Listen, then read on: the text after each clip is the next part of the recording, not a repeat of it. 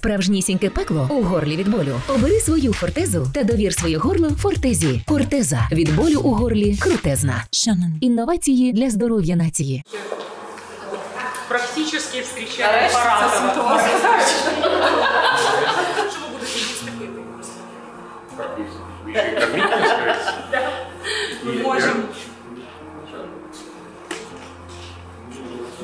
Запад, наверное, считал, что осенью прошлого года, возможно, возникло такое убеждение, что само собой все треснет. Якщо вони бояться, що прийдуть отморозки, значить з наступною хвилею там політичного е, бомонду Росії вони не працюють. С помощью С-300 и спутники это зафиксировали, они же просто промолчали. Що вони бояться? Розпаду Росії, від, від відвалу Казахстану, України, Таджикистану. Ну як це було там в 90-х роках. Вопрос, почему это нужно делать Зеленскому? Хочеться е, от це от Євангеліє з Луки м, е, трохи перечитати між рядків. Я другого, кроме военного, плана не вижу. За это я очень сильно критикую.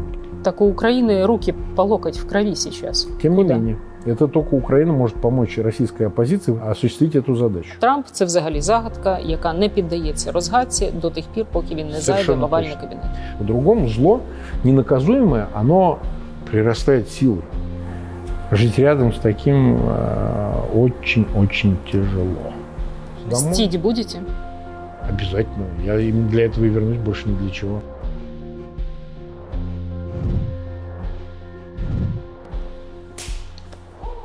Как-то жиденько так получилось. Мимо. Так.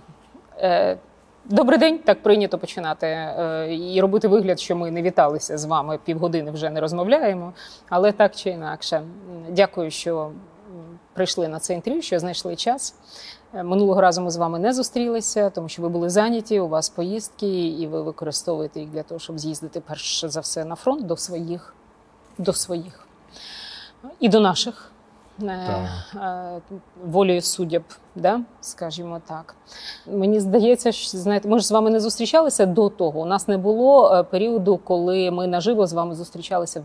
Та а- а відчуття таке, що ми знаємо один одного. Принаймні, у мене таке Точно так. дуже багато років. Там е, і ну, почалося з того, що симпатії на вашому боці були, коли ви займалися все ж таки судовими процесами, та і захищали українців.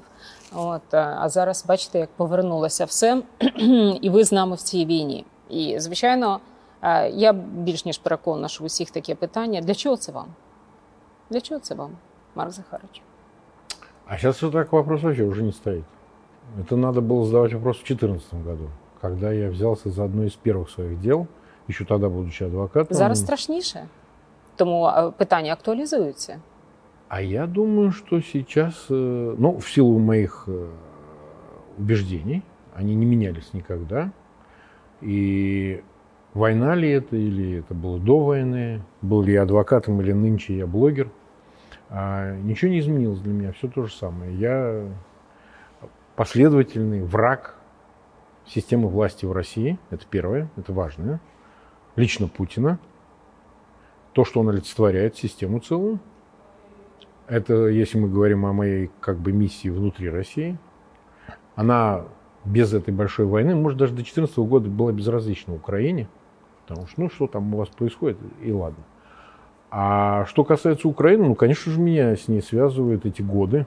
Это уже много лет. Это не один год, не два, не пять. Все-таки с 2014 года был дело Джемилева, и параллельно я занялся Ну, делом 10 років ви Савченко. з нами, да. Все вот так вот. Да. это. А, и тогда это были мои убеждения. Я как и тогда, так и сейчас считал, что Украина это отдельное другое государство, обреченное на независимость навсегда, а не на какие-то там, знаете, временный промежуток в длинной истории славянских народов в Восточной Европе. Ничего подобного. И сейчас считаю, что украинцы отдельная нация, отдельный народ, суверенный, никогда, который никогда не должен жить больше с Россией. Как бы это жестко не звучало для кого-то, я считаю, что украинцам не надо ни с какими народами больше жить вместе. Им надо иметь свое отдельное, навсегда, навечно государство. Суверенное, со своей властью, своей историей, своей религией, своим языком и так далее. И все, что э, будет против этого, будет вызывать во мне внутреннее движение, противодействие и так далее, и поддержки Украины. Я глубоко убежден, что а, кстати, в том, что Украина и останется отдельно независимым навсегда государством. Поэтому А от ви їздили на Да. фронт, і ну бачите, у нас е, по- по-різному сприймаються там останні і повідомлення, і статті, і ситуація на фронті. І декого це деморалізує, е, якщо чесно. І е, е, в зв'язку з цим у мене запитання: а що ви побачили такого на фронті, та щоб давало впевненість, що Україна залишиться, як ви кажете, і незалежною, і соборною, і відвоює себе? Мгм. Ну, во-первых, сами люди, сами солдаты, офицеры, которых я видел. Меня пресс-офицеры сопровождали, ну, это естественно. А, Я был, встречался и с солдатами, в Купинске, например, на позиции был, прям непосредственно. То у меня глубокое убеждение, что они осознают себя сами, отдельной нацией, народом, который призван защищать свою независимость. Это меня убеждает даже сильнее, вне зависимости там, от обстрелов или, или э, перемен, которые информационно освещаются на фронте, да, то в одну, то в другую сторону. Вот эта убежденность, она позволяет мне говорить, что я не верю в том, что там, где я был, снова эти участки фронта перейдут под контроль оккупантов, российских войск. Я не вижу этого вообще.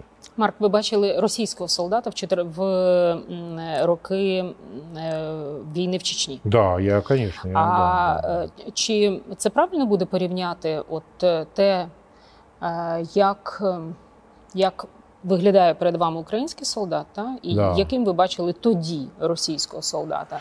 Оці дві армії. Если, если откинуть то, что все-таки во время войны в Чечне это были срочники, Мгм. солдаты-срочники, Мгм. это не было еще контрактников, вот, ну, были, э, можете знаете, говорить про сверхсрочная офицерский служба корпус. была, там были еще советская армия, там Мгм. были сверхсрочные службы, это те, кто отслужили срочную двухгодичную залишился. службу и оставались Мгм. на... Ну, это похоже было на контракт, но это все-таки более специфическое было. Это специфическая среда, потому что это были не солдаты, это был сержантский состав, ну, вот такое. А, Безусловно, разница есть. Армия украинская, во-первых, это полноценная европейская армия, кто бы что бы ни говорил, какие бы они там, ни казались кому-то, в общем, людьми ну, мобилизованными, это люди с имеющимися профессиями, это все-таки европейская, очень похоже на европейскую армию. А, это раз, то есть психология европейская. Вот русский солдат, он все равно, хотим мы или нет, он советскую или постсоветскую психологию наследовал. Вот мне кажется, у украинской армии вот эта трансформация произошла.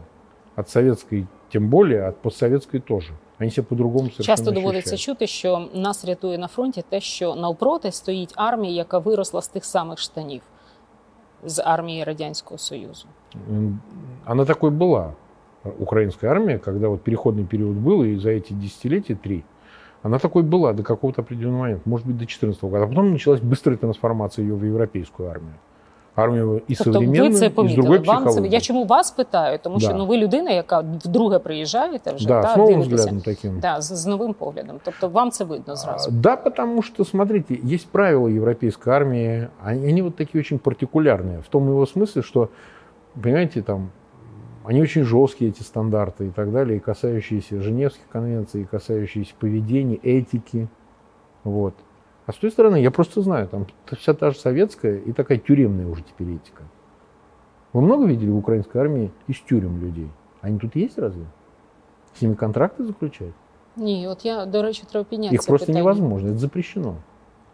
Это запрещено. Там могут кого-то там освободили э, в связи с отбыванием срока, и он может, наверное, так сказать, при определенных условиях быть мобилизован и так далее. Это уже отдельный вопрос. Но так, чтобы из тюрем прям брали. Ні, таких історій не було. у нас.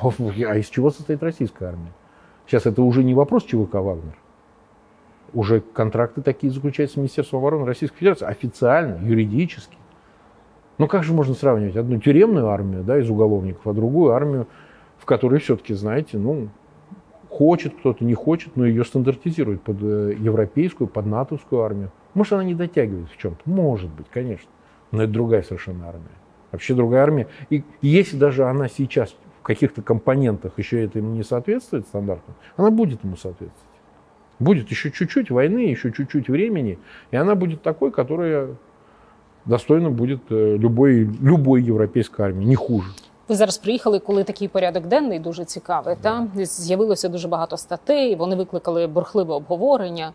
І коли е, починають говорити там про все, починаючи від того, чи саджають Україну за стіл мирних переговорів, та чи тиснуть на Україну, і закінчуючи там президентськими або парламентськими виборами. От в такий порядок денний, в таку в такий інформаційний порядок денний, ви заїхали зараз. Тут до вас питання як до адвоката, тому що в адвокатів є таке відчуття та того, а як можна повернути справу, крім того, що ви логічно її можете розвернути, та е, є завжди інтуїція. До чого це все йде? Я это воспринимаю как э, средство давления внутреннее и внешнее, больше даже внешнее, э, для того, чтобы понудить Украину к переговорам.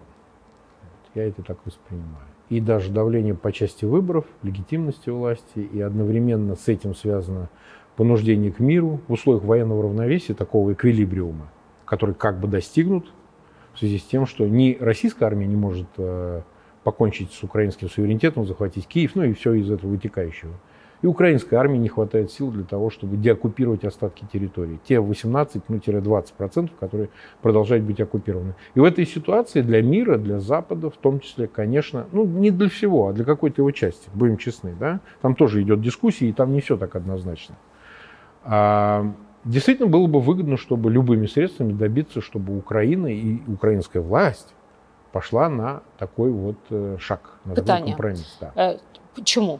Тому що немає ресурсів допомогти, Несколько тому що не причин. хочуть допомогти, Да. тому що переключилися на щось. они не считают в какой-то своей важной части, что смогут справиться с Москвой, смогут справиться с Россией, с ее амбициями, ее агрессией, ее глобальным подходом к решению локальной проблемы Украины. И, кстати, то, что произошло на Ближнем Востоке, убеждает их в том, что у России гораздо более разнообразный ресурс давления на Украину. Много более разнообразный. Тобто Понимаете? Захід профукав. е, Надо певні- было в эти певні 20 моменти, месяцев да? до 7 октября решать вопрос. Мгм, мгм. Причем его, еще раз хочу подчеркнуть, можно было решать диверсифицированно. Да? Каким образом? Это можно было и более радикально и быстро осуществлять поставки вооружений. Вот сейчас говорят, самолеты появятся с 24 года. Я про самолет слышу с декабря, я в 16 я имею в виду, Мгм. с декабря 22 года. Что для этого решения понадобилось целый год только, чтобы подойти к решению вопроса. Ну хорошо, самолет сложная вещь, надо пилотов обучать, персонал. э, Ну, можна что-то ж всё було равно. навчати. Що А, а, а- а что с атакамсами, который вот вставил и полетел Мгм, на 300 мгм. километров? Это тоже-то какая-то сложная проблема. А Запад, наверное, считал, что осенью прошлого года, возможно, возникло такое убеждение, что само собой все треснет. Ну, то есть Россия, которая в ходе Харьковской операции потеряла 11% оккупированных территорий, ну, имеется в виду Харьковской области, и одновременно вынуждена была пойти на мобилизацию, это вынужденный был шаг, потому что они бы и дальше бы теряли. Они по инерции еще потеряли правый берег Херсона, а могли вообще потерять и дальше. И мобилизация остановила этот процесс. Они, грубо говоря, мясом закрыли землю. Вот так я бы сказал. И у Запада, возможно, была иллюзия, что оно само как-то докатится туда, куда надо, ну хотя бы до линии 24 февраля 2022 года, а там уже проще будет, оказывая давление, добиться каких-то максимизации результатов. Этого не произошло, мобилизация этому воспрепятствовала. А потом начались процессы, на мой взгляд, которые катились до Вильнюсского саммита в 23 году НАТО, которые как раз-таки э, почему-то создали у Запада страх или такой, он иллюзорный, конечно, что сил все равно не хватит справиться с Москвой. Ну, Наверняка существовали какие-то шантаж со стороны Москвы, ядерные, еще какой-то, риторика такая публичная. Все это было. Но почему-то что-то надломилось, и как-то Запад решил отыграть назад. И события, связанные 23-24 июня с Пригожинским этим рейдом на Москву, маршем справедливости так называемым, они еще сильнее Запад подвигли к тому, что ой-ой-ой, наверное, так не надо, потому что мы вот можем подвести Москву до такой грани, Россию, да, что туда придут совсем отморозки, только лучше уж Путин, как говорится, меньшее зло. И это их еще сильнее убедило в том, что нужно скорее договориться, нежели продавливать до конца. Якщо вони бояться, що прийдуть отморозки, значить з наступною хвилею там політичного е, бомонду Росії вони не працюють. Правильно? Да, да, нет, они же открыто об этом говорят. Как мне сказал посол э, Украины во Франции, Амельченко, он сказал, что в двух столицах испугались событий 24 июня с маршем. Это в Москве и Вашингтоне. Вашингтон еще даже больше, сильнее перепугался. И этому потом случилось прямое подтверждение. Потому что когда 23 августа они уронили этот самолет с Пригожиным, ну там и Уткин, и все остальные, смотрите, Вашингтон остался без участия абсолютно. Даже если его сбили там с помощью С-300 и спутники это зафиксировали, они же просто промолчали. Сказали, а мы что-то до конца не знаем. Ну, убили, убили, и, как говорится, и Хорошо, люди бояться того, через що вони вже проходили. Да. Що вони такого бояться е, е, там після що вони бояться? Розпаду Росії, від, від відвалу Казахстану, України, Таджикистану, ну як це було там в 90-х роках. Що вже з Росією може такого статися, що прямо там Вашингтон не перенесе і схопиться за серце? Що? А, Первое, это то, что уже было, это неконтролируемый а, распад, при- который может привести к распространению такому же неконтролируемого ядерного оружия, ядерного арсенала, 6 тысяч боеголовок по разным оценкам, ну, может, меньше, там, но тем не менее. А второй новый фактор, которого не было, когда распадался Советский Союз, Китай. Что все вот эти распавшиеся части в том или ином виде, ну, большей части, отойдут под контроль э, Пекина. И это тем самым приведет к усилению невероятному а, значит, э, во всем евразийском пространстве именно Китая, а, и А на глобальном посиленню, уровне. хорошо, добре, там посиленню я- якому? Територіальному? И территориальному, и Ядерному? экономическому, да, и ядерному, и военному. Они этого боятся, потому что они получат ресурс. Китай получит дармовой ресурс. И человеческий, там, демографический, популяция. Але у нас прийнято Земля, вважати, що Китай ресурс. так чи інакше вже контролює там частину майже до Уралу. А правильно, потому что это ошибка Запада. Он его не понимает, что происходит. На... В полном смысле они этого не понимают, что экспансия это уже идет. Экспансия уже достигла невероятных масштабов. Как раз уход Запада в связи с санкциями, всем остальным из России привел а, вовлечению Китая, интеграции Китая в российскую экономику, в российскую социальную сферу, в российскую власть и так далее в невероятных масштабах. Сейчас у власти прокитайская партия в Кремле. Полностью прокитайская партия. Если Путин еще как-то, в общем, про себя был, то сейчас это представитель прокитайской партии. Ну, там Шойгу, важный представитель, и масса других людей. Они как бы ориентированы на Китай, они ездят за ярлыком на книжение. То есть уже все как бы напоминает вассалитет в полном смысле. Но он не примитивный, Ну, понимаете? дивіться, Марк Захарович, е, я, я розумію, і в нас теж говорять про те, що значить ярлик, карда і проче, і проче. Але е, і Нєвського згадують, да? Да. але м, ну, Росія достатньо сильна, щоб е, там е, підігравати, наприклад, там е, іранським проксі. Да? Мгм. на Близькому Сході. Да. Тобто Росія достатньо сильна, щоб впливати на справи в Судані. Росія достатньо сильна, щоб впливати на справи е, в, там, в Африці, в інших країнах. Тобто, е, з, з ким Захід тягається зараз? Все ще з Росією чи вже з Китаєм? Не, однозначно он тягается с Китаем. Просто Китай использует Москву в том числе как прокси. Сейчас пока не прямым образом, не целенаправленно, да, а как бы давая, ну вы там сами, вы тут то да сё. Мы как бы за вас отвечать не хотим. Китай ведь не осуществляет нигде военной экспансии. А в каком месте воюет Китай? Хоть одно назовите. Ни ну, одного. в якому, да, поки що. Только экономическое, геополитическое и геостратегическое влияние Китая в Африке очень сильное, кстати. Меньше в Европе. В Америке сейчас его пытаются справиться с ним, но оно не такое существенное, но есть.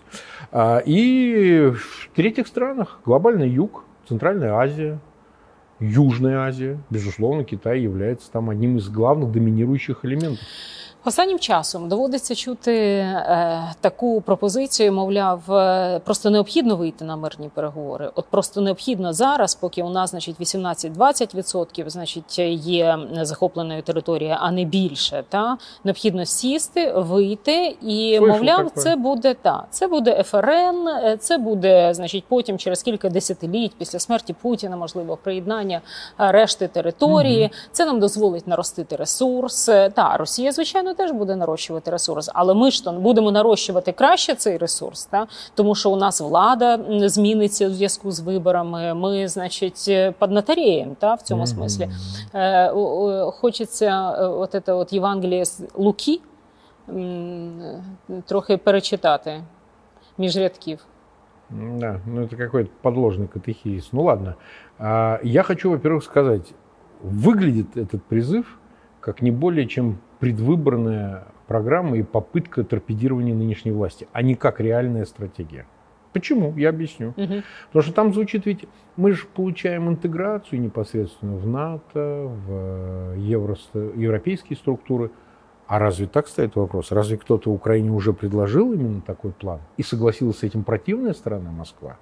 Что, ну, мы же понимаем, что уход этих 80% территории окончательно на Запад, а, а это должно означать непосредственным актом а, интеграции в НАТО, членства в НАТО, естественно, что эти 80% уже никогда не станут объектом агрессии. Но, во всяком случае, это будет сделать сложнее, так же, как страны Балтии, ушедшие в НАТО, мы же видим, накрытые этим зонтиком. Это их не избавляет uh-huh, от каких-то uh-huh. провокаций и всего остального, но в целом суверенитет этим защищен.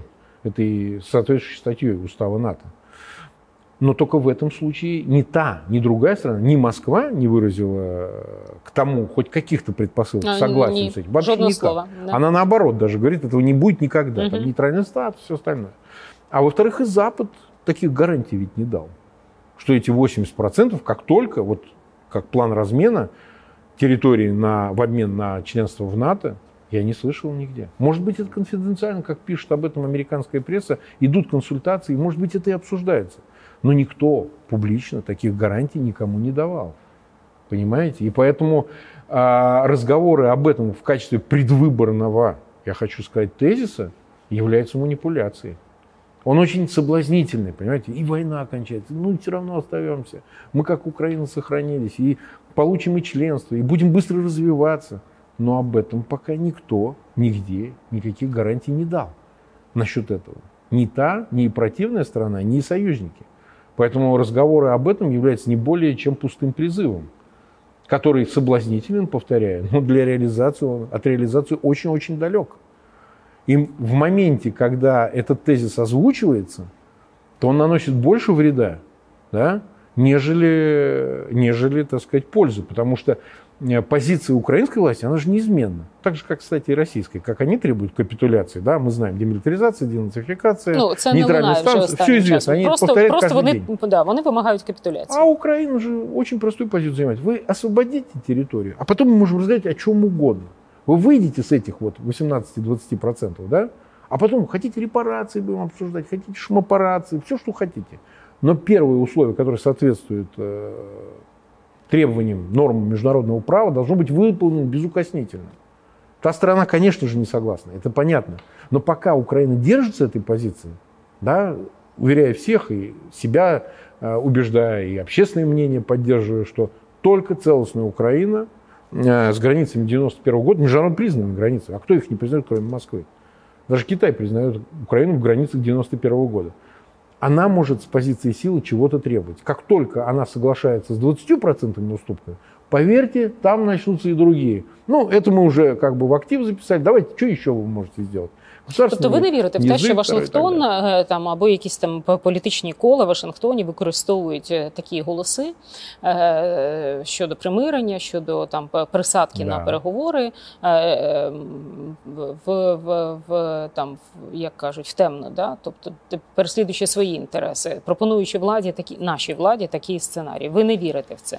Ви говорите про те, що це індивідуальна позиція окремих людей, які самі починають пушити це питання заради свого політичного майбутнього. Правильно кто, разумею? Те, кто это озвучивает в Украине, числа да. украинских политиков, никакого ангажемента со стороны Америки не имеют. Это мое глубокое убеждение. Они сами хотят вызвать в американском истеблишменте, в тех людях, которые принимают решения, некую ответную реакцию. Ну да, ну да, молодец, хорошо, вот так хорошо. Я не думаю, что это какая-то там внутреннее подталкивание идет, ты вот озвучь такую повестку, нам это интересно. Я не думаю это. Да. Я так не вважаю. Просто розумієте, останнім часом, останніми днями так багато сиплеться на голови там звичайних українців, яким достатньо важко розібратися в цьому Я інформаційному понимаю, порядку денному. Понимаю. Тому що е, з одного боку е, сідайте за е, стіл переговорів, та і у вас не будуть гинути Конечно. там ну, чоловіки і Представляете, сини, соблазнительно, как вот да. мой муж там останется да. и не будет погибшим, да. да, а при нахождении на фронте что это такое? Да. Чим з дольше, другого більше. боку летить про ворожнечу там між генералітетом і політичним да. керівництвом. З третього боку летить про те, що е, не чіпайте залужного, розумієте? Да. З четвертого боку там летить ще щось. Не знаю, вибори, вибори. Та де вибори треба треба да. або не провести вибори. Причому тут, е, е, як я називаю лукаво, звучить два напрямки: або не провести вибори, які, тому що які ж вибори у нас війна, та або Да. бігом провести вибори, тому що з 1 квітня у нас президент, начебто, не президент. Я більш ніж переконана, що ті, хто каже, що виборів зараз не треба проводити, вони з 1 квітня будуть кричати: О, у нас виборів немає. Дивіться, у нас не до президент. Та? Да. А если провести выборы, будут кричать, что все выборы сфальсифицированы. Е, і е, Зеленський узурпував владу. Ну Да. Правильно? Поэтому а, я считаю, во-первых, что касается по- поочередно этих тезисов. Ну, что касается Залужного и Зеленского, они там сами разберутся. Им посредники в этом не нужны. И вот эти стоящие за спинами, подталкивающие к каким-то значит, конфликтам и выяснениям, кто прав в стратегии относительно тупик ли это войны или все идет благополучно, это они там сами разберутся. Военно-политическое руководство, они там сами имеют все возможности и каналы разобраться, что лучше, что хуже. Дискуссия сама по себе ни о чем не свидетельствует. Я, например, не вижу никакой э, вообще ни единого Це ж признака. різниця між росіянами і українцями. Ми ж обираємо Это собі Москва гетьмана. специально это провоцирует. Ми ж завжди обираємо собі всіх, хто там стоїть у нас на чолі. Не, не і це, і це не важливо там військове керівництво чи політичне керівництво. Ми будемо обирати собі генерала, який нам Ну, подобається, естественно. і президента, який нам Ну подобається. так они сами разберутся, вот я и говорю. А Москва, безусловно, будет это провоцировать. Вот они, а зачем им фейки создавать с Залужным и так далее? Вот последний какой-то, Мгм. какой-то чудовищный совершенно, да? На- Зеленський е, вбив мого е, радника. Да, Останній да, фейк, да, да. да, да, да. Ну, это, это, это- это, понимаете, ну как. Москва, безусловно, в это пространство пытается Я вам засунуть все розказую. свои Значить, чресла. мені сьогодні зранку Да, конечно. вибісило мені. Значить, дзво, е, пише мені е, мама бійця, якого. е, Всі рятували і скидалися грошима, і вона мені присилає там Наташенька сос. І я думаю, боже, щось значить з цим бійцем. Та я відкриваю, а там просто е, скрін з Фейсбука з приводу того, що якась чи то активістка, чи то волонтерка пише, чи, чи то просто людина. Просто я не знаю, хто це. Я намагалася з'ясувати її історію, і, і там в неї лайк один. Два, ну зрозуміло, Прекрасно. да? Да, ну, тобто понятно, бот, да. да? От і значить, вона пише, що це ж доходить до чого, що зимову форму відпирають від крові, Да, перешивають да, да. бірки і змушують, значить, дають бійцям ЗСУ для того, щоб вони носили. А вони відмовляються, тому що це погана прикмета ходить, значить, в тому, хто загинув. Ви уявляєте, що пишуть? І оце от поширюється, понятно, да, значить, вайберами через ОСББ у нас. е, ось. Так що те, що Залужний е, сказав, що Зеленський вбив його речника там чи радника, це м, знаєте, це вищий левел. А у нас на такому рівні е, працюють з українцями. Ну, это вот странно, после, спустя 20 с лишним месяцев войны, когда Да. на такие примитивные, грубые фейки, на подобную Так, Марк, люди втомилися. кидывают, это люди печально. втомилися. Это печ- Да, Ну, люди устали. Голова люди вже устали, працює да. наполовину, розумієте, і цим користуються. Да, ну, ну, тут, конечно, тут, э, не знаю, задача для власти справиться с этим, как-то, в общем, этому противодействовать более решительно. А Вот, э, ничего с этим не поделаешь, это будет усиливаться даже, это не будет э, облегчаться задача. Москва будет в это пространство максимально расширять. Вот это зазор между властью и военными, да, значит, э, властью в Украине и западными союзниками, это будет с неизбежностью. Ситуация усугублена предельно. Ну хорошо, М. ви від військових. Ви чули там воєнне керівництво підписується? Нет, не, не, не, не, не, там такого нет. Я, не, я вообще отделяю эмоциональное отношение, оно может быть, знаете... Є ну, ситуація 14, пе- там 15, Ні, 16 років такого ні. минулого століття, Ні. коли все, значить, беремо, кидаємо рушницю, йдемо на Ничего, Київ. по- даже отдаленно. Зелю, такого. Гетти и Нет, прочее. Нет, нет, это вообще даже отдаленно нет. Нет, нет, нет. Это совершенно другой уровень отношений понимания. Еще раз повторяю, эмоциональные реакции на какие-то вещи, они, безусловно, будут и никогда э, от них не избавиться, потому что, знаете, какая-то там действительно вещь происходит, э, может, непотребная, там, с коррупцией или чем-то, но раз за разом относить ее на верховную власть и говорить, что это вот прям лично с этой формы с убитых снимают, передают э, в действующую армию, ну, это, знаете, уровень. Нет же такого. Это, я считаю, нет, таких настроений нет. Нет, Мгм. ни в коем случае. Нет. Я глубоко убежден, что это все преодолимые вещи. Вот. Для этого, конечно и безусловно, единство военно-политического руководства должно быть публично подчеркнуто. Это должна быть единая позиция. Я, опять же, повторяю, я не имею права комментировать внутренние Ну дела в я Украине, но, вас. но я, не, я не понимаю, Залужный на своем месте в том смысле, что зачем военным идти на выборы в гражданскую власть. Вот это я все равно не понимаю. Понимаете? Но они часто могут выглядеть там так же, как... Ну, у нас би- опозиція дуже часто, знаєте, вона е, робить. Е, Ікону вона бере якогось там військового Я понімаю, там, да, я майора або капітана, або там сержанта, або там е, не, не знаю якогось солдата. Вона робить з нього ікону. Вона Да. його не спочатку. Вона знаю, просто використовує, вона піднімає, да. використовує та потім забуває про цю людину, кидає. Вона ж його і знищує потім. Як правило, Точно так. як правило. Е, Я більш ніж переконана, що знаєте, мені самі хочеться сказати, руки геть від генерала Залужного, але просто треба ще сказати, чиї руки, розумієте? Да. О, це Нет, так же. он, э, Залужный, безусловно, останется навсегда героем войны. Но просто э, в той ситуации, которая есть э, в Украине, в условиях войны и всего остального, я, например, не очень, я вообще не понимаю, как проводить выборы. Но это мое личное мнение. Я не представляю, знаю. как в окопах их проводить, как проводить, когда у тебя 8-9 миллионов находится за пределами страны, как участки там, как это все считать. Один в Новой Зеландии живет, второй в Аргентине, третий в Канаде, четвертый там, может, где-то в Польше. Я не понимаю. Вот. Я человек тертый, я как бы все-таки в управлении, в системе политической Так в тому ти і покрутился. справа, що Я ми не теж вже представляю. терті, розумієте, але ж потім вони скажуть, що навіть якщо у нас там е, наш діджитал мозк Федоров е, скаже, що все, я зробив таку дію, значить, де можна проголосувати, вони скажуть брехня. Брехня, конечно, вы Брехня. все сфальсифицировали. И будут упрекать и говорить, а, и причем при объективных обстоятельствах, что это все разбросано на дистанции там, на десятки тысяч Ну да. километров, да, ну потому что даже в Европе проголосовать, как это, где консульство, посольство, это все будут организовывать, это все равно упреки будут сыпаться, что выборы не настоящие, нелегитимные, неправильные. И все попытки до этого объяснить, ну, они встречают одну аргументацию, а потом будут встречать совершенно противоположную. Зачем вы провели такие Да, выборы? да. Давайте по- по-другому снова А проведем. як я кажу, ви розумієте, якщо там хоча б одна ракета долетить до якоїсь ну, конечно, виборчої участок и дільниці, убьет людей, це, представляете? це, це буде жах. Да.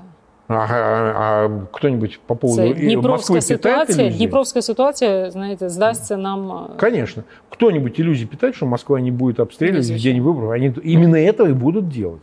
Ну, где-то защитятся там. Хорошо, Марка. А от ми говорили всі ці місяці, що мовляв Вашингтон так цинічно дотягує до вирішення свого виборчого питання, значить, Да. ситуацію в Да. російсько-українській війні. Е, ну це означає, що е, за цією логікою, та з Вашингтона ось ось дня на день має политися золотий дощ, тому що Байдену, мовляв, треба вигравати. Але фігі дулі, розумієте, немає золотого дощу, тому що Мгм. ви ж розумієте, в конгресі грошей Конечно. ті 100 100 мільярдів вони зависли, м'яко кажучи. Да. Та? Е, так що логіка руйнується, виходить. Но смотрите, что касается Америки, все эти проблемы с последовательной поддержкой, помощью военной, финансовой Украине связаны только с выборами в Соединенных Штатах. Если бы вот их не, не было, да, консенсус сохранился бы в той степени, который бы обеспечивал э, стабильную поддержку. Ну, это где-то 25-29 миллиардов нуждается Украина ежемесячно, да, так сказать, э, в деньгах, э, в принципе, на все про все. Это в пределе. В пределе. Э, Гораздо меньше получается денег, но тем не менее. А, Выборы на- накладывают на это на все отпечаток. Причем ситуация в Америке как раз ухудшается. Почему? Потому что ее усугубил конфликт на Ближнем Востоке. А вот вы довели до того, администрация Байдена, что мы теперь получили две войны. Была одна, а теперь у нас две войны. Естественно, что никто не выбирает выражение. И республиканцы, которые торпедируют нынешнюю демократическую администрацию, естественно, используют все против нее. И ситуацию в Украине, и ситуацию на Ближнем Востоке. Вот вы кормили Хамас, вот скормили, вот к чему привело. И Москва теперь имеет множество вариантов воздействия на ситуацию через вот эти ближневосточный кризис и так далее. Но что касается конкретно Украины, смотрите, э, я все-таки глубоко убежден, что эта ситуация преодолима. Во всяком случае, пока. Уж я не знаю, чем кончится ноябрь 2024 года. Угу. Может Трамп выиграть? Ну, знаете, Может. все может. Ну, може. Да. Да. И в январе 25 года прийти в овальный кабинет. Там инаугурация обычно где-то 20 происходит, да, января. Может. Это означает, что нужно как диверсифицировать политику э, Киева и, в общем, более разнообразно действовать, и в том числе с республиканским большинством. Наверное, да. Наверное, да, не подрывая доверие с демократической администрацией, но выборы есть выборы. Могут одни победить, могут другие. Внутри демократической партии, смотрите, какой идет тяжелый э, Там процесс. вообще там капец разлам. Обама, Мишель. Да, теперь И- запускают эту Мишель Обаму, причем вот это выступил Арнольд, главный пиарщик Обамы. А ее давно хотели, кстати. Ну вот говорят, она же не домохозяйка, это, кстати, Нет, грамотный ну, не адвокат. изучала, да. У нее очень э, элитное образование, и это не какая-то там дама, значит, которая... Она похожа в чем-то в своей биографии на Хиллари Родом Клинтон, да, Хиллари Родом. Їй пощастило більше. в неї А, не да, було и там есть что-то. Моніки Левінські. Ну, это ну, ну, такая пикантная да. часть. Ну, так. Вот. Но в целом я хочу сказать, что там есть значительная часть сторонников, особенно в левого крыла демократической партии, которые хотели бы видеть Мишель Обаму. Проблема с ней та, что это Мишель Обама, это будет как кандидат, это тот же Обама, понимаете? Это будет третий срок Барака Обамы. Что как бы в общем и целом неприемлемо для даже демократической партии. И там популярность ее, она, понятно, э, очень специфическая, там, и поддержка такая же. Но это свидетельствует о тяжелейшей ситуации внутри э, демократического истеблишмента. Ну, Байдену 83, там, по-моему, уже скоро. То есть это, ну, как бы, в общем, мы видим, что это сказывается, его состояние, Ну да, ну что ти. возраст сказывается. Бывает, что не Просто ми, сказывается, ча- но в ми его частіше случае говоримо сказывается. про Путіна, там то в нього щось виповзло на щоці, то він там десь перечепився, то Да, він десь там да. з, а что з- говорит человек на з 12 лет валізкою старше? тире туалетом бігає класти квіти, да, там щось таке. А, а ми зовсім не говоримо. Ну я розумію з етичних міркувань про е, людину, яка все ж таки постачає озброєння і гроші дає. Не, да, ну ему для того, честь и щоб ми хвала. перемогли. Так. Да, и спасибо за то, что хотя бы есть. И он свои заявления делает, особенно вот в последнее время. Там Путин и Хамас, мы будем поддерживать, нас хватит на, две, на два конфликта и так далее. Ну да, історична Они, промова. да, делают ему честь. Но, но еще раз повторяю. Вчора бачили, ні, коли він а виступав, що і там він щось вчора? грохнулось. Він каже: О, це впав не я. Ну вот. Ну, я не знаю, може так підготовлено знаєте, Может. було. Но он любит такое. Але так, да, дуже он смішно. позволяет себе иронию и самоиронию, так что в этом смысле ему не откажешь. Но вообще все американские президенты в этом смысле отличаются. Да? А единственный, кто к самоиронии не склонен, это сам Путин. Он о себе очень серьезно мнение, даже когда он пытается фривольно шутить, но он, у него чувства юмора нету, и поэтому его юмор такой, в общем, тяжеловесный. А что касается всего остального, ну, такова констатация, что действительно шансы, ну, мягко говоря, падают у Байдена и растут у Трампа. Как раз на паразитирование этой ситуации, при том, что ну, э, Трамп не в безвоздушном пространстве, даже если победит на выборах, придет к власти в э, овальном кабинете. Хорошо. Это большая Наша- республиканская, республиканская администрация, там масса сторонников Украины. Вот На, наша ситуація ну, Да. виглядає так, що ми в будь-якому випадку заручники. Чи е, Байден у владі, Да. чи Трамп у владі. Тобто Да. ми в заручниках. І, м, і в електората ми в заручниках. Ну а что Правильно. делать-то? А что делать? Без главных союзников Украина не выстоит, потому что от 50 до 50% военной помощи идет из США. Все остальное это Европа и другие более мелкие э, союзники, которые поставляют эту военную помощь Украине. Без текущей военной помощи тяжело будет держать даже фронт. Но это не значит, что он э, до ноля скатится. Украина в любом случае будет это делать. Но, безусловно, и, конечно, э, зависимость очень велика. А що Європа, Марк, там, де ви живете? Що вона говорить? Е, Тому що наш президент він в- вже не підбираючи е, і нічого не приховуючи, він говорить, що якщо нас е, перекинуть, та, то далі ви. Е, Да. Наскільки це розуміють там? Наскільки вони ще це розуміють? Чи вже це розуміють? Ну, в Европе тоже непростая ситуация. Просто, понимаете, Америка это один большая агломерация, мы понимаем, и там все понятно, потому что централизовано представление о власти и так далее. Это 330-миллионная Мгм. страна, сопоставимая с ней Европа, где много стран. И позиции разнятся от э, нынешнего правительства Словакии Фицо или Мгм. там Венгрии Орбана до, скажем так, Нидерландов. э, Рюте Ну, я и можу там судити других. по українських прапорах. Якщо Конечно. Польща в українських прапорах, Литва, Латвія, Естонія в Да-да-да. українських прапорах, то далі там ближче до Італії вже По-разному, да, Так. да, по-разному. Мгм. Но в целом я бы сказал, там э, есть две вещи. И страх перед Москвой, который вызывает желание как бы это все прекратить. И одновременно, э, скажем так, э, ну, усталость определенную обывателя европейского, который в общем и целом, э, конечно, хотел бы, чтобы этого ничего не было. Не то, чтобы даже вот не поддерживать Украину, а как-то отстраниться от этого всего. Ну, занимается этим власть, и бог с ним занимается. А другое дело, что отстраниться от мировой политики и от войн невозможно, потому что ты отстранишься от Украины, а тут к тебе прилетает, э, значит, Хамас, понимаете? И снова по новой, но только еще гораздо более усугублено. Потому что одно дело поддерживать Украину, а здесь, представляете, митинги в центре Парижа или Лондона, значит, э, вот такие, какие они были. А так которые як мы ви це видели. відчуваєте? Дивіться, нас неодноразово здавали. Нас здавали в Да, 2008 це правда. році, да, під час Бухаресту. Нас здавали в 2014 році, коли нам казали, типу, тільки не стріляйте в Криму, тільки що вот это Точно без, так. без этого. От, е, потім нас довели там, ну хорошо, давайте, нехай вони ще там Донецьк візьмуть, да, і Луганськ візьмуть, ну а далі вже можна і там стати в, в опозицію до е, зелених чоловічиків. І як це називалося тоді, господі боже мій, отрядів, які там у них були отряди в Луганській і Донецькій, я вже забула це все в 2014 році. Спротиву, типу, місцеві, шахтарі. Yeah, yeah. Да, да. От, а е, е, за вашими відчуттями зараз не може бути такого, що там і Макрон, і Шольц, і е, там Італія та сама, та е, Мелоні. Ну, скажуть, блін, ну правда, тро, трошечки і ми вже втомилися, і ресурс, і, і все це, і вибори знову ж таки, скрізь же вибори. Они, они, они, они, они будут... Кинути. Не, не, они будут ориентироваться на США. Если не кинут США, то Европа ни в коем случае самостоятельного решения об этом не примет. Я так розумію, що а Трамп це взагалі загадка, яка не піддається розгадці до тих пір, поки він не зайде в Совершенно овальний точно. кабінет. Потому что мы в период четырехлетия Трампа с 16 по 20 год видели совершенно разную, а, взаимоисключающую политику Мгм. и позицию. Потому что, с одной стороны, он заявлял вещи совершенно дикие Угу. по поводу отношений с Путиным, всего остального, а с другой, ну, все-таки поставки военные шли.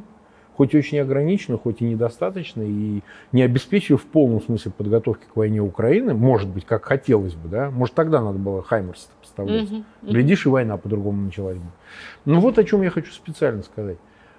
Там, где Украина, Киев официальный, поступал по-своему, не прислушиваясь к Западу, который там и кидал и так далее, все выходило по его. Да? Ну, например, конкретно. А, Как только началась война, ведь ну, все-таки соблазняли президента Зеленского, ты уезжай там, во Львов, а там куда. Он же не уехал. И получилось по его.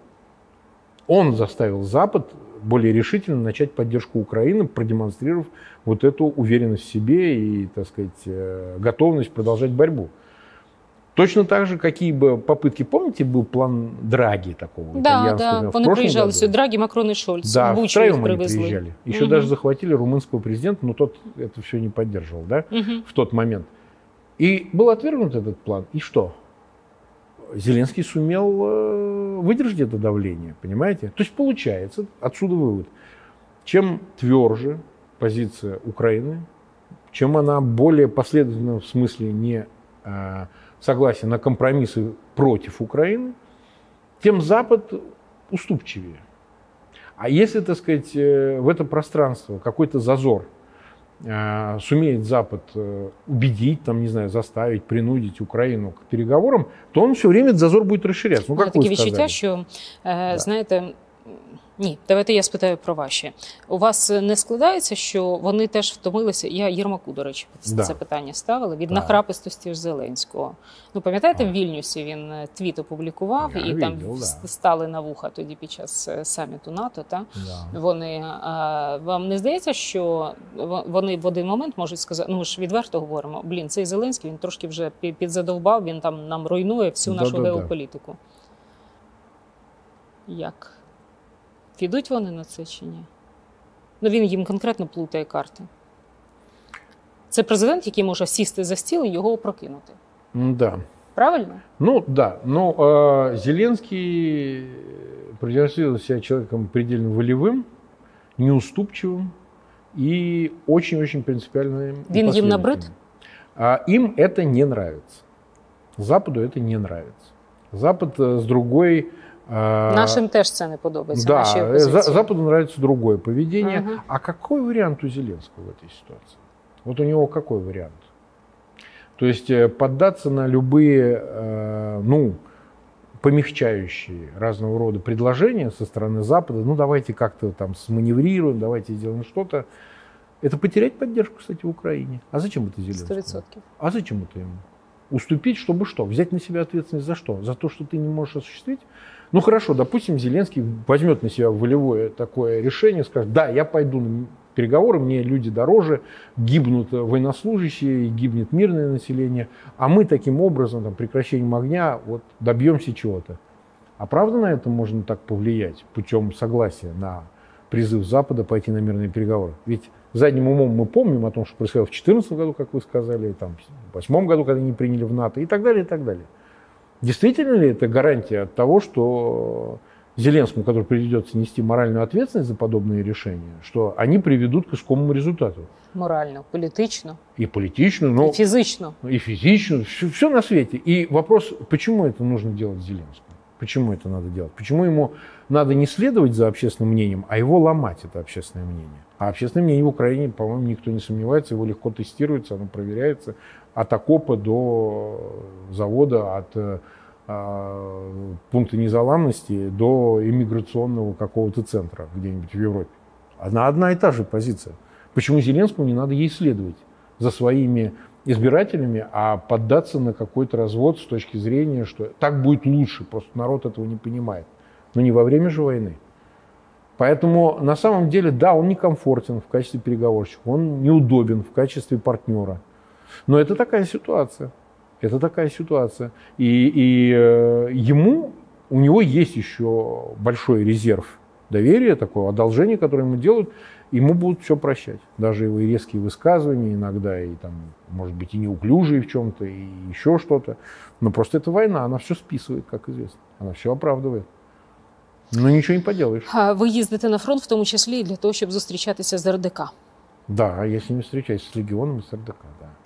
Я вот в легион. Зараз е, спочатку про легіон. Дуже м, багато е, говорять про те, що це, мовляв, така вітринна організація Мгм. легіон, якої взагалі в принципі навіть не існує. і Вони не беруть участі в бойових діях. Тут треба, щоб ви сказали. Во-первых, э, смотрите, это часто пропаганда делает московская. А зачем они тогда делают из военнослужащих ВСУ, бывших военнопленных, сейчас какой-то, как Хмельницкого Богдана, да? Угу, Какой-то там батальон Да, или да, да, что-то в вони этом зробили роде. з Да. я, начебто, українських військовополонених батальйон Хмельницького. Да, ну я, я, я не знаю, Мгм. кого они там набрали, не буду отвечать. Мгм. Я знаю тех людей, с которыми я встречался, легионеров, вот э, и с курсантами я в мае встречался, э, российскими гражданами, и сейчас я встречался с ними, и с РДК я общаюсь и так далее.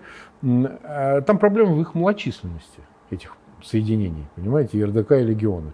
Но бутафорская, такая фасадная организация, это неправда, это не так. Они просто очень малочисленные. У этого несколько причин.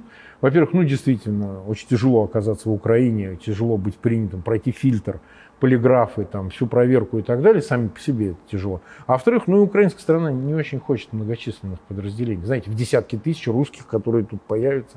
Ну, ну вот так вот. Вот война вот вынуждает именно к этому. Ограниченно дать эту возможность существовать подобным соединениям.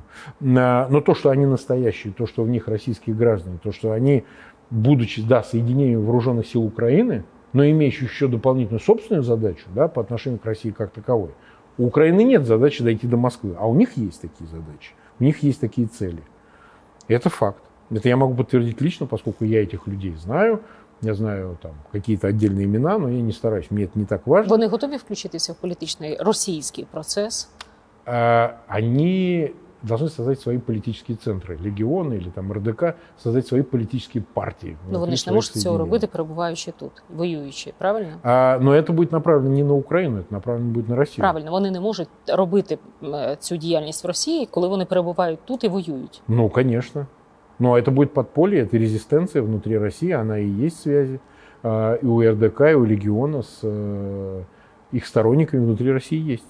Мгм. Тобто це есть. вже якась мережа, да? Есть, конечно. Ну, за столько времени, конечно, безусловно, есть и коммуникации, есть желающие присоединиться к этим подразделениям. Конечно, есть. Мгм. Марк, ми повертаємося до тієї точки, коли Пригожин іде на Москву. Да.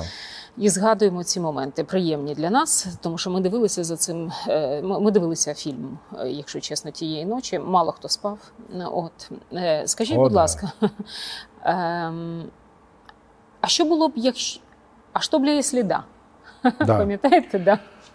Ну, я вам даже скажу, если бы дольше продлилось, например, такой, как я, оказался бы на границе в Белгородской области.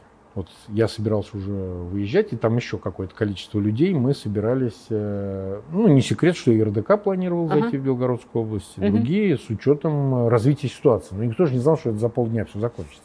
Если бы это растянулось на какое-то даже були б время... братання з пригожинцями? Не-не-не-не, у нас самостоятельные политические задачи. Пригожин вызвал бы хаос, нам необходимый. Мгм. В самом, в самой Москве, в- во власти, но и в э, дезорганизацию в системе э, военного ведомства и, так сказать, войск на территории Украины. Эта дезорганизация нам бы помогла воспользоваться этим хаосом для того, чтобы э, начать какие-то решения осуществлять в самой Росії. Якщо ви про Безусловно. це говорите, це означає, що раптом щось подібне або неподібне трапиться, е, ваш сценарій вже буде інакшим, правильно? Ну, якщо ви вже засвітили цей. Ну, я бы сказал так, Пригожин действовал совершенно не по моему сценарию, и не таким же, как я, и не оглядывался на оппозицию, но он бы привел к этому, безусловно. Этот хаос бы привел э, к э, разброду в таком масштабе, что сил появилось бы акторов гораздо больше, чем один Пригожин. Я слухала е, вашу е, землячку, та прийнято казати, Латиніну, яка сказала, що ем, якби е, там Пригожин переміг, або якби відбувся інший переворот і заколот в Російській Федерації, то ем, вона не впевнена, що, наприклад, е, Ходорковський або е, Сідєлєць Навальний. Навальний да, були б хорошою опцією на те, щоб очолити Російську Федерацію. По на її думку, добре було б, якщо б це був, наприклад, Собянін. Не, ну, я, я думаю, что ни первый, ни второй, ни третий бы не реализовалось. Або Патрушев молодший. Я бы сказал, что э, любые варианты были возможны. Скорее всего, власть могла бы перезагрузить это все, да, если бы, допустим, Путин был бы устранен из ее системы, но это было бы временное решение. Неважно, Патрушев это был либо Мишустин, там, Ну, уже цікавить, от временное дивіться, рішення. є російська опозиція, та Да. є російська еміграція, я так Да. скажу.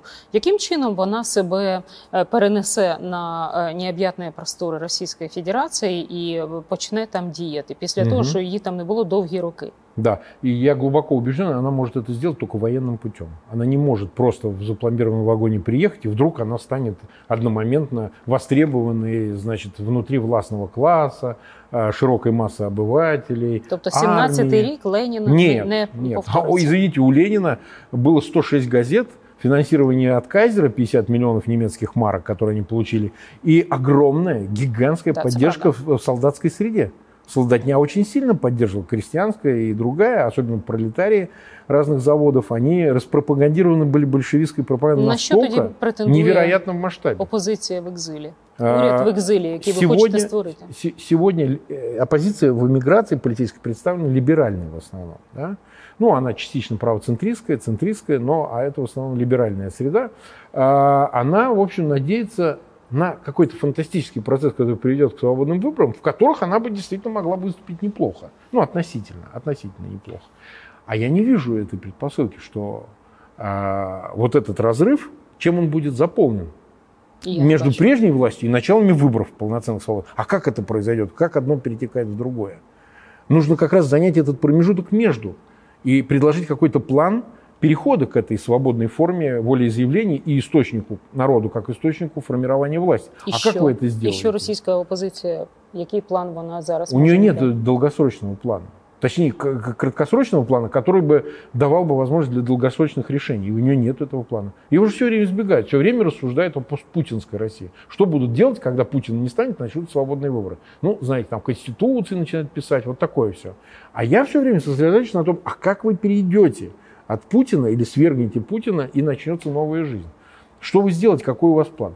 Я другого, кроме военного, плана не вижу. За это я очень сильно критикуем, потому что меня относятся к, ну, кто радикальный, кто проукраинский, это все дефиниция, это слова пустые.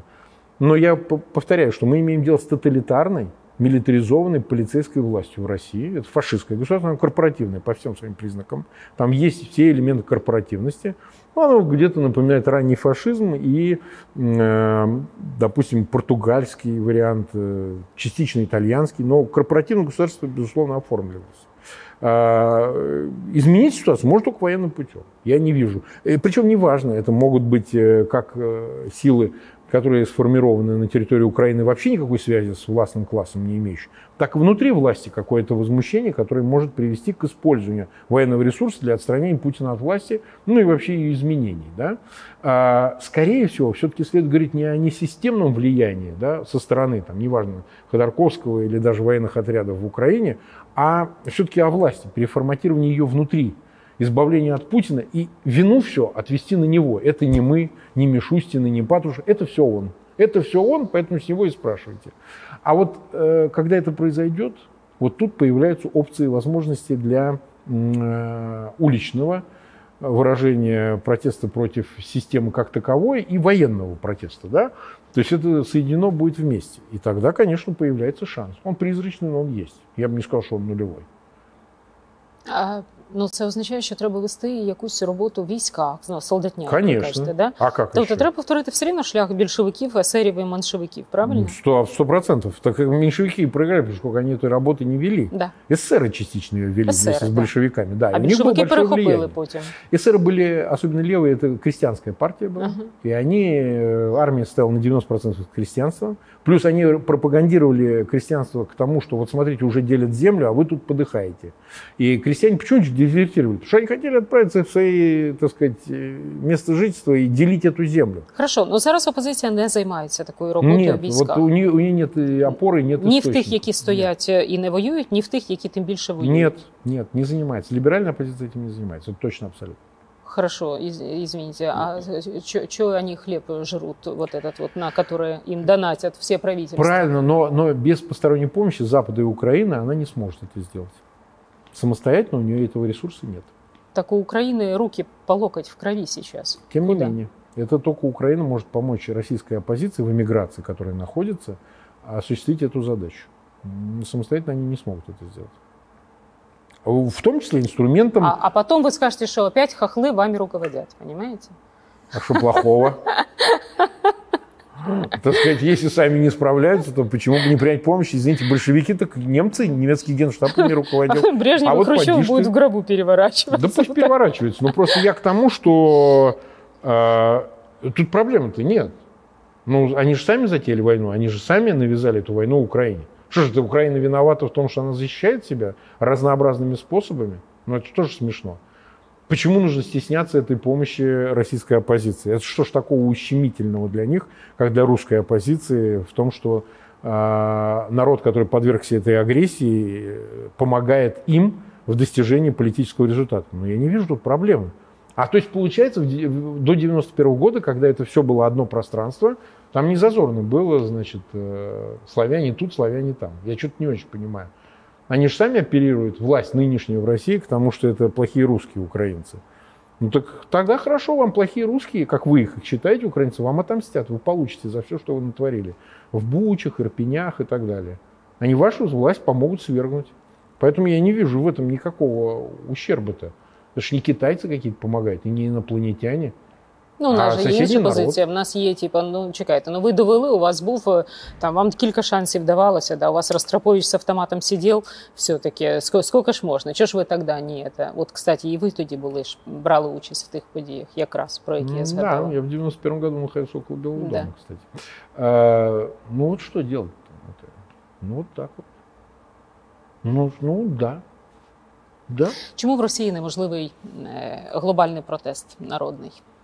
А, потому что народ не осознает себя нацией, в отличие от Украины, где национальное самосознание пропагандой? подвигает его. А? З такою пропагандою і ви не нація? Нет. А какая нация? А где это национальное начало? И В друг его, кто там, уйгур или кто? И друг Да, его калмык. калмык. Там был, О, да. и друг но, его калмык. но не осознает себя нацией. Вообще не осознает себя нацией. Вот тут нет этого. Нации ей помогает осознавать себя только власть. Вот. Без власти вдруг они рассыпаются и становятся Так а что у просто вас биомассой. У вас есть и беленькие, и желтенькие, ну черненьких тем не нет, менее. ну Шойгу есть же. Ну и Шойгу есть. Ну, и нация это Кадыров есть. большее понятие, чем этника. Просто а, это прежде всего политическое понятие, политическая нация. Це зараз страшно неетично якось висловилося. Ничего такого напевно. страшного. Почему? Надо спокойно обсуждать все эти вопросы. Дело в том, что а, еврей Зеленский лидер нации украинской. Потому что этническое не является определяющим. Его определяет то, что он украинский патриот. Что в нем украинского больше, чем в Медведчуке, который этнически абсолютно химически чистый украинец. Там Ну вообще не заподозришь, что он э, на молекулы его разбери. И какой из него украинец? И какой из него патриот? Если он готов, так сказать, родину сдать э, в аренду, значит, соседу за какие-то гешефты. Понимаете? Поэтому это, это, это- это не об этом речь. А в России нет этого Физические вообще. недостатки, они бывают в семьях. Увы, увы, Медведчук. увы, увы, понимаете? Ну что ж теперь? То есть получается, что это не определяющее качество в национальном государстве, в государственной нации, это не определяющее этническое. Ну, Ты можешь быть прям отбивать поклоны, быть православным, там в десятом колене Тобто я иметь правильно розумію, предков. що для Росії це може бути або ві- е, переворот, на який йшов Пригожин і не Скорее дійшов, так. е, або е, якийсь клубний заколот, так? Да, да. Е, і все. Це всі опції. А, Либо общий бунт, э, который скорее пойдет из армии э, в силу там, дезертирства, дезорганизации, невозможности больше воевать. Признаки этого есть, но они слабые, да, потому что вот ротацию отказывают, они год уже воюют. Ну, понятно, что если солдат воюет месяц, два, пять, у него шансов остаться в живых за такой длинный период пребывания а, на фронте, ну, он все ниже и ниже. Может ли к этому привести, если затяжная война чревата этим? Ну, может, конечно. Но другой вопрос, что признаков мало. Хорошо, а я вас питаю м, зараз е, обговорюють військову здатність і України і Російської Федерації все ж таки продовжити хоча б якусь війну. І е, ми залежні від партнерів. Росія е, стверджує, що вона наростила там безпілотне виробництво, Мгм. вона запускає заводи в три зміни. Е, там лі- підлітки працюють ледь не як в 41-45-му. Як ви гадаєте, н- на- наскільки ця здатність вона реальна, а не пропагандистська? А, Они действительно вкладываются очень сильно в военно-промышленное производство, в индустрию. Безусловно, пытаются нарастить это производство. Им кое-что удастся. Это не так быстро произойдет, потому что, ну вот говорят, например, западные источники, что 2 миллиона снарядов они будут производить Да. в год. А это американские прессы, пишут, по-моему, Блумберг об этом писал или что-то в этом роде. Могут они это сделать? Теоретически могут. Сейчас даже не обсуждаем качество этого вооружения, там, боеприпасов и так далее.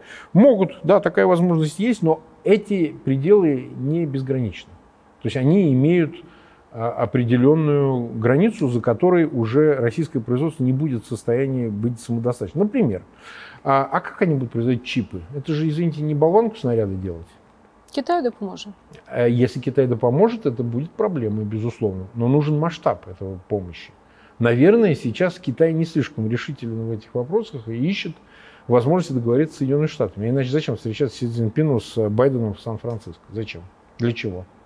А, то же самое касается... А подивимося з дня на день. М? З дня на день. С дня на день, да. зустрічаються, Ну, вот с дня на день он будет встречаться. И я, в общем, думаю в целом, что э, есть варианты воздействия на эту ситуацию. Ну, э, опять же, если бы Россия была самодостаточной, зачем ей нужны беспилотники из Ирана, равно как и баллистические ракеты, в которых она заинтересована? Ну, там снаряды они получают. Из Северной Кореи, из ее запасов. Ну, если вы сами все производите, зачем это вам? Ну, вы же сами все производите. Что ж там, э, в Северной Корее есть какие-то невероятные там новые виды вооружений? Ну, как-то не верится совсем. Понятно, что безопасность э, и э, всю военную составляющую контролирует Пекин по отношению к Северной Корее и является гарантом э, суверенитета Северной Кореи, но и поэтому спрашивается разрешение у Пекина на поставку этих видов вооружений, боеприпасов. Но я не думаю, что это конкурентоспособно с поставками и помощью западной. Все-таки констатация того, что западные вооружения показали свою эффективность в сравнении с российским постсоветским производством, это факт. Другого дела, что этого недостаточно. Для Украины этого недостаточно. Нужно больше. Да. Более решительно пополнять запасы текущие и дать новые виды вооружений. Совершенно новые, которые не давались прежде. Там, Не знаю, томагавки дать и так далее. Вот о чем речь. И тогда это не вопрос паритета, это вопрос преимущества, которое конвертируется в Я слухала ваш ефір. Ви колись сказали, що треба ж подивитися е, реально на те, хто зараз очолює ці країни, які становлять геополітичний баланс. Та це люди ну достатньо поважного віку. І Путін, і Байден, і Сі Цзіньпінь. та. Да. Ну а це означає, що вони живуть все таки тими мірками і тими червоними лініями, які вони бояться один в одного перетинати. Та от і там вже як е, колективний разум спрацює там або діпстейти, та чи вдасться посунути там Байдена, там однією ногою наступити на якусь та червону лінію. О, не зірвалося, та там умовно кажучи, те, що Путін обіцяв. Це е, така ситуація. Ну тут і інше. буває. Я е, нещодавно розмовляла з одним е, політиком, якого я спитала про його політичний альянс. Не буду видавати інтригу, що це був за політик. Я е, почала це питання фразою Я люблю спостерігати за чоловічими альянсами. І, а в мене було їх кілька, за якими я так уважно спостерігаю. Ну, один з таких, які знають наш глядач, це е, такий психологічний альянс людини, яка і називає себе психологом, і там у нього є певні документи, а певних, напевне, і немає. Це Спартак Субота і Жені Янович. І тут був скандал у нас в Україні. Глядачі на певний час переключилися з воєнного порядку денного і почали обговорювати цей скандал. Там в кого є диплом, в кого немає диплому. Розсталася ця пара одним словом. Ви розумієте, до чого я веду. Є і політичні альянси, як ви розумієте, і вони теж дуже цікаві. і Хочеться е, дізнатися, на чому вони тримаються. Ну і у вас альянс. Коли рік тому я починала вже більше ніж рік, в березні місяці я починала YouTube канал. Мосичук, Е, ви були одним із перших, кого я запросила, Ага. і це була ну прекрасна бесіда. І, а потім у вас був е, чудовий е, такий дуже плідний дует, я б сказала. Але все колись закінчується. Та? І от він закінчився. Не шкодуєте? Ну, такая тема-то. Если речь об моей вообще судьбе, да, а, э, ну, жизнь, которой я живу, вообще мало кто выдержит. Это только кажется там внешне, насколько она... Ну, же сидит себе вот это вот вечный поясной план. Да. Да. А у меня тяжелая жизнь. Не всякий может ее выдержать. Не всякий, далеко не всякий. Жить рядом с таким э, очень-очень тяжело. Вот. И поэтому, к сожалению, я не люблю обговаривать личных тем В особенно. смысле, ви берете на, на себе? Всі порядні люди беруть провину на себе, це, мовляв, через мене. М, Ну, Развод. Ну, как бы, да, я понимаю, но в моей жизни такое уже бывало. Вот, но, но для этого нужно понимать, что долг выше. Понимаете, нельзя пренебречь долгом, а, предпочтя благополучие. А вот то, чем я занимаюсь, это благополучие не предполагает вообще. Плюс я ну, плохо разбираюсь в людях. Не могу похвалиться. О, да. Не могу похвалиться. Ну и что? Ви ну, перекрутіть цей запис. Мне есть о чем, да. Я понимаю, о чем речь, но ну, вот не удается мне вот по-настоящему, так сказать. Та ви розумієте, ви е, в тому смислі не коріть себе, тому що е, е, люди самі міняються. Я от скільки 19 місяців в цій війні живемо, та і я передивилася, як багато людей змінилося. В принципі, з тих, е, ким вони були, і- і в хороший бік, і в поганий бік, Мгм. розумієте? І люди, яким я казала, що ось вам моя рука, і коли цю людину цькували, а я завжди подаю руку тим, кого цькують. Я ненавиджу це публічне цькування, мобінг, булінг. Просто ненавиджу цього. І я подам руку, навіть якщо він не правий, я подам руку тільки тому, що його цькують. Цькують. И я даже знаю, о ком речь. Да, Я видел на суде. да. Да. Но, а, увы... А тому, що я вважаю, що треба завжди подавати руку, якщо ти в лікарні, якщо ти в суді, і якщо ти в таких е, ситуаціях. Ну, да, ну, В да. поганих ситуаціях. Я вважаю це сміливістю, Ну, чесністю і людяністю. Я соглашусь с тем, что война сильно поменяла очень многое. Одно было, а потом другое. И если мы говорим о личных аспектах, то как и у вас, и у меня также и разочарование, и наоборот э, удивление в хорошем смысле. Все вместе, все как у всякой, всякой эмоции, так сказать, которые война вызывает. Потому что ну, это же особое положение, особая ситуация при которой одни это напряжение справляются с ним, другие вообще нет. Плюс, смотрите, есть еще особенность, что мой отъезд из России, сейчас я уже не только иностранный, я в розыске нахожусь там по статье. Ну, я и был, потому что они решили почему-то сейчас объявить. Я не знаю, почему сейчас. Никто не, Не знаю, я почему. теж у вас в розшуку. Я, я не знаю. Ну, ну, вот так вот. То есть, У вас мене шукають. ну, это само собой, про вас понятно, да. А вот э, и получилось, я изначально более оптимистично смотрел на иммиграцию. С точки зрения того, что да, я такой сильный человек, и вообще одной левой все. Какие-то вещи происходят, которых я вообще не ожидал. Вообще невероятно. Там, и с людьми и близкими, и далекими, и так далее. Э, как и война, иммиграция, она привела к совершенно невероятным приключениям в судьбах отдельных людей, которые я наблюдал. То есть они не все вывозят ее.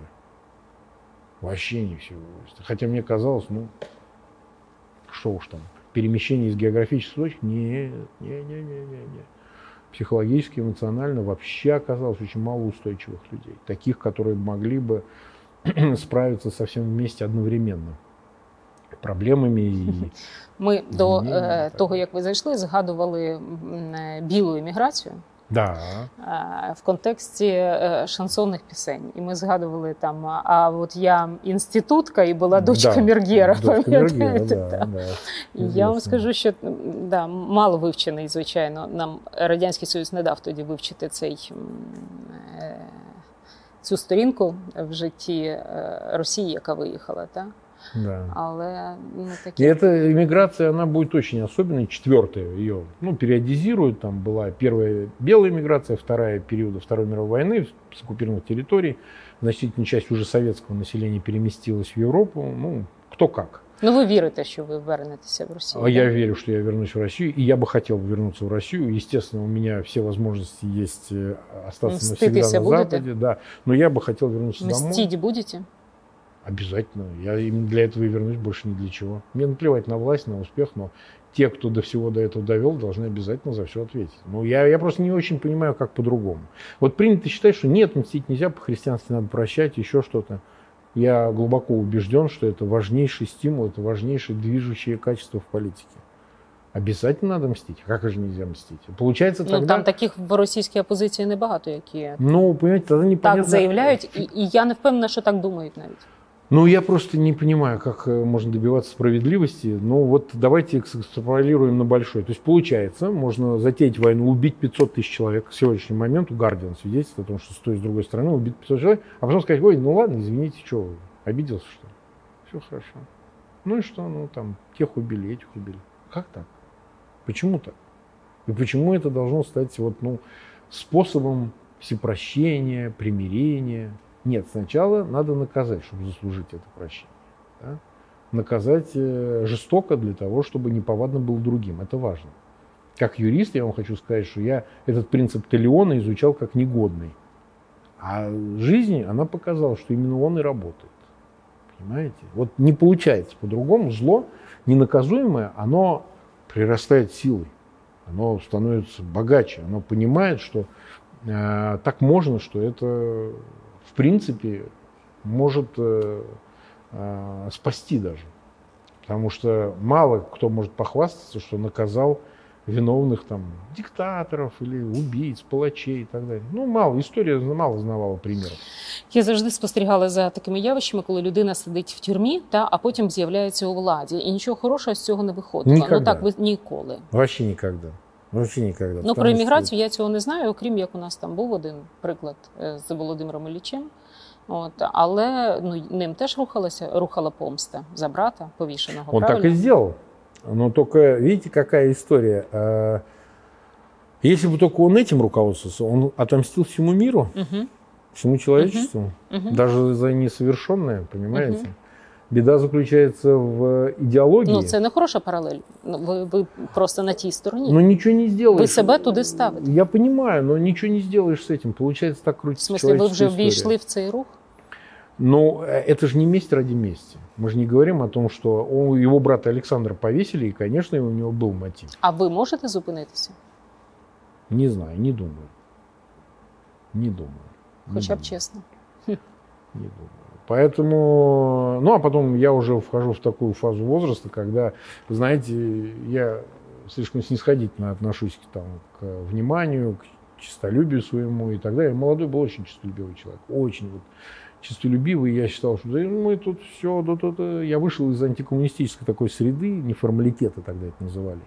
Мы тут придем, я в 22 года стал депутатом. Ну как я мог относиться? Что мы сейчас все изменим, вообще все вообще другое будет, все, и мы тут нам вообще, кто тут что Кто бы мне тогда сказал в 93 году, когда я стал депутатом парламента, что какой-то там зам мэром Санкт-Петербурга станет военным диктатором, переубьет народу и, и, и, так сказать, превратит в кал целую страну, одну девятую часть суши. Ну, ну, вы понимаете, это вообще было невероятно поверить. Такое воодушевление было, такое какое-то невероятная вера в собственные силы, да. И спустя эти там почти 30 лет, говоря об этом, я считаю, что, может, тогда надо было перебить их всех, понимаете. Может, глядишь, до этого не дошло. Если бы на ранней стадии Путина прибили бы, полмиллиона народу были бы живы, понимаете. Так мне так кажется, что надо этим руководствоваться. Лучше заранее зло, пока оно не разрослось, не увеличилось в масштабах, справиться с ним, а не дав ему вот своим, знаете, вот этим ложным гуманизмом, ложными э, призывами к миролюбию дать этому злу укрепиться и уже натворить дел. Вот мне так кажется, понимаете.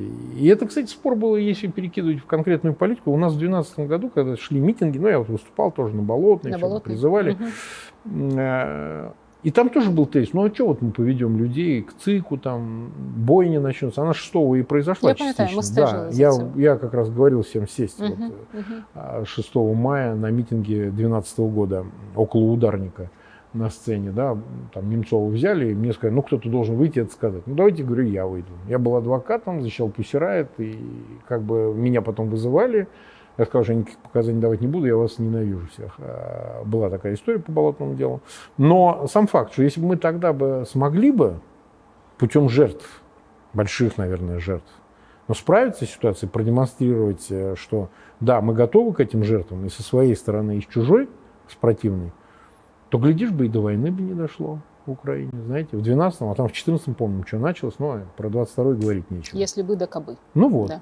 Но, но, значит, мы должны на этих ошибках сделать выводы, чтобы не повторялось, чтобы все время... Вот мы вот тогда это не сделали, надо было сделать. Значит, давайте мы на будущее не останавливаться, как Пригожин, на Уступино, и повернул, и обратно поехал. И если такой шанс будет дан, главное не остановиться, а дойти до конца. Каких Дякую бы вам. жертв это не стоило. Спасибі. Дякую. Да. Спасибо. А вы когда-нибудь расскажете, что это было с Надей Савченко? Ну вот правду про